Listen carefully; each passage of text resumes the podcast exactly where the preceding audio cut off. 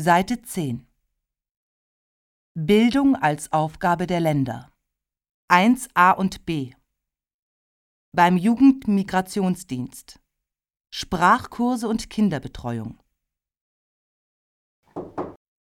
Die Tür ist offen, Sie müssen nur fest drücken. Guten Tag, ich heiße Zeynep und das ist meine Schwester. Sie kann kein Deutsch. Sie hat zwei kleine Kinder und braucht einen Deutschkurs für Mütter. Bitte setzen Sie dich doch erstmal.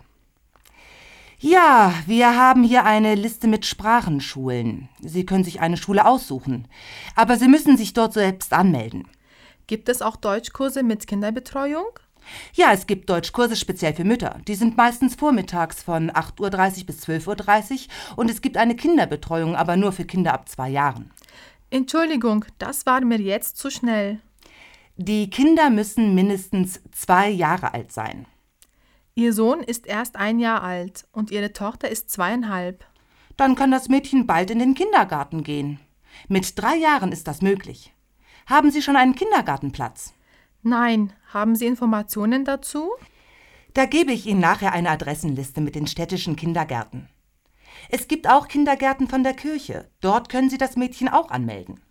Schauen Sie einfach, welcher Kindergarten in Ihrer Nähe ist. Und dann gibt es noch private Kindergärten, aber die sind meistens teuer. Und was machen wir mit dem Jungen? Das tut mir leid. Für ihn müssen Sie eine andere Möglichkeit finden. Kann nicht vielleicht der Mann Ihrer Schwester auf Ihren Sohn aufpassen? Nicht immer. Er macht Schichtarbeit und deshalb kann er nicht immer aufpassen. Und ich arbeite auch. Wir haben auch schon von Tagesmüttern gehört. Aber drei bis fünf Euro pro Stunde, das ist uns zu teuer. Ja, aber manchmal bezahlt das Jugendamt einen Zuschuss für Leute, die wenig Geld haben. Und vielleicht können Sie ja auch eine Kinderkrippe suchen. Kinderkrippen nehmen Kinder schon ab sechs Wochen, glaube ich. Oh, das ist interessant. Von einer Kinderkrippe haben wir noch nie gehört. Wo können wir uns da informieren? Normalerweise gibt es im Rathaus so kleine Hefte, da stehen die Adressen von den städtischen Kinderkrippen drin. Ach so. Außerdem gibt es auch noch Elterninitiativen, die sind privat.